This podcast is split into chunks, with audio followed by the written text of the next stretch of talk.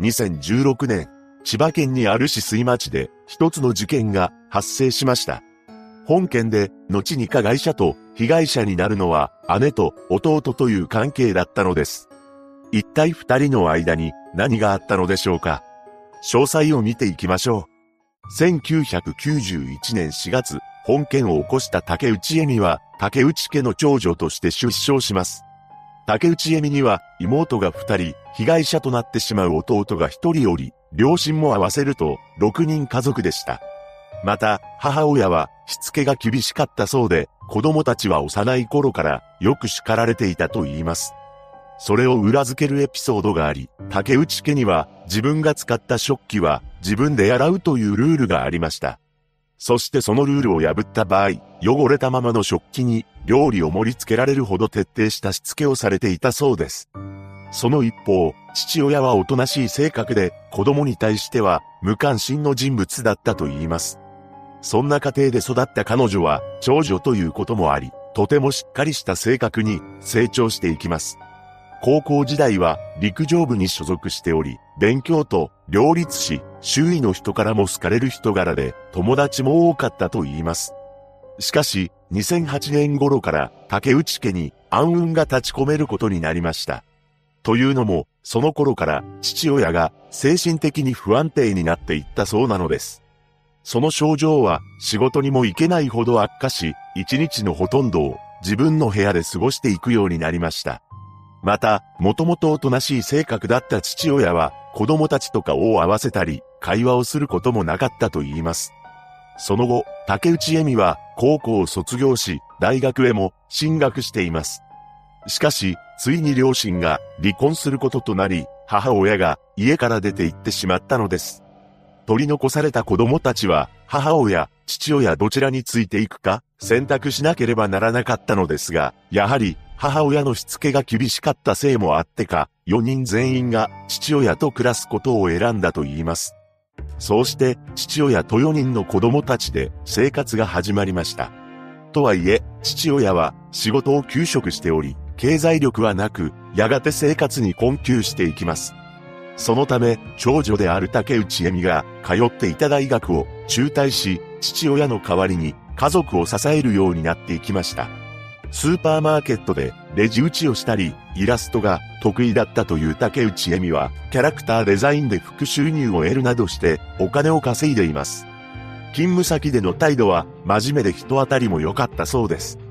それに加え、自分の生活費はできるだけ節約し、二人の妹や弟のために、携帯や服を買い与えていました。このように、なんとか切り盛りしていましたが、しばらくして、一番末っ子の妹が、母親の元へ行くことを決意したようです。その理由は、明確にわかっていませんが、姉に経済的負担をかけていることを、申し訳なく思ったのかもしれません。それから父親と子供3人の生活となりますが、2014年、父が病に倒れ、他界してしまいます。やがて、もう一人の妹も家を出て行き、残されたのは竹内恵美と弟のみになりました。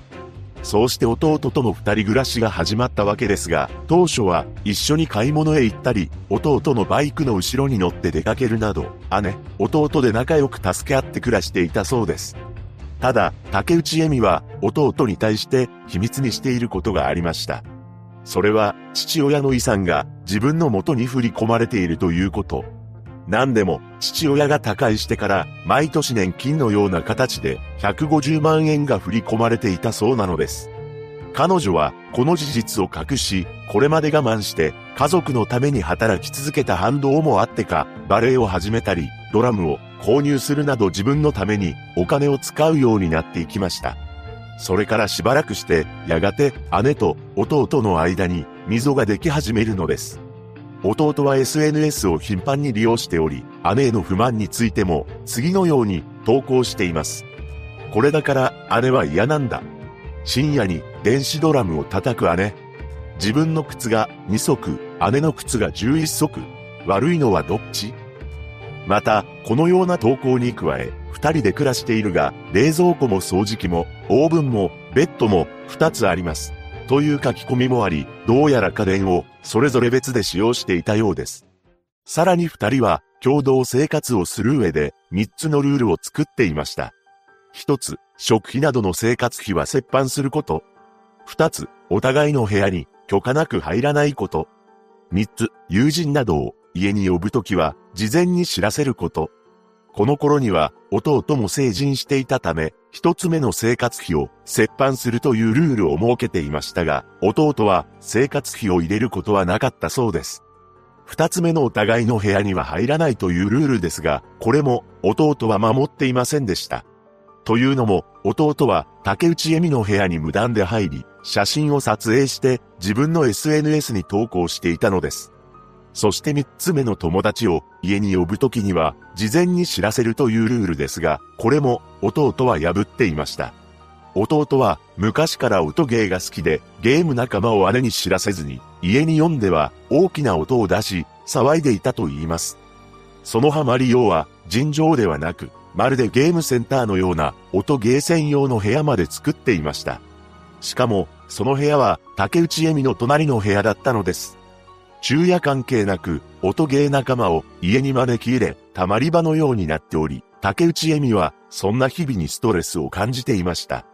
とはいえ、竹内恵美自身も、深夜にドラムを叩いたり、父親の遺産を独り占めして浪費するなど自分勝手な行動をしています。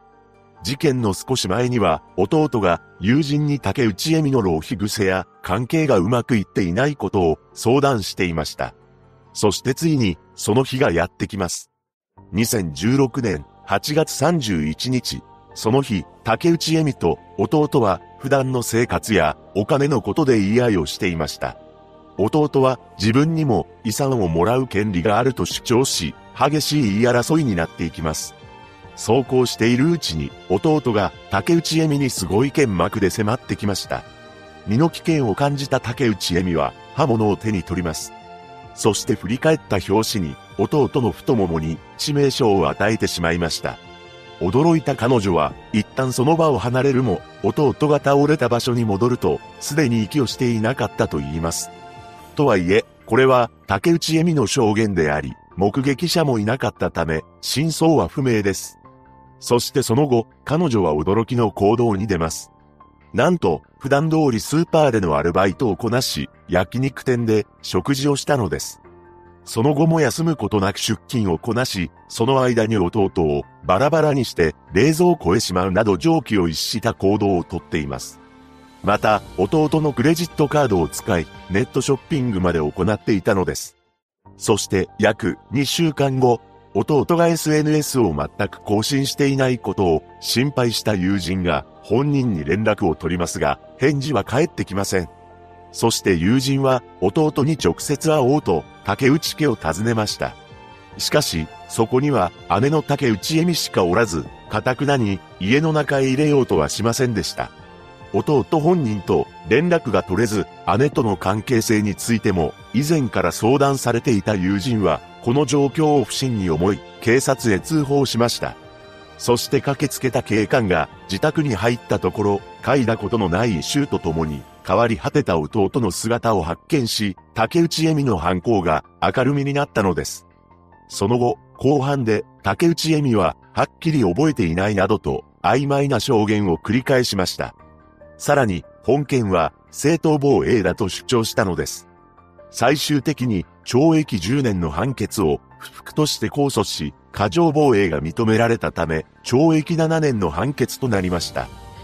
かつては仲の良いとされていた姉と弟の間で起きてしまった本事件。はっきり覚えていないと供述しているのにもかかわらず、正当防衛を主張するなど、竹内恵美の言動を疑問視する声も上がったようです。被害者のご冥福をお祈りいたします。